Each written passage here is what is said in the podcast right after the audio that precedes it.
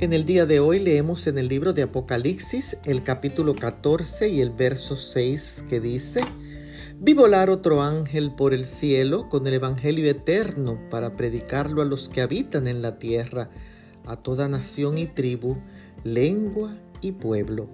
En este día se conmemora el descubrimiento de América por Cristóbal Colón en el año 1492 dando inicio a la evangelización de las nuevas tierras y al intercambio de culturas entre los indígenas y los conquistadores españoles.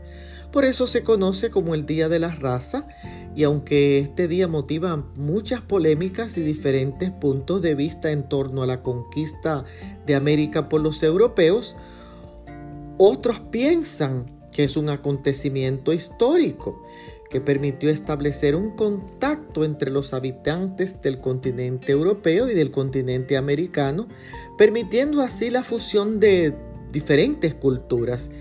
Pero mi punto de vista es que Dios permitió que esto sucediera en su momento como parte de su evangelización global.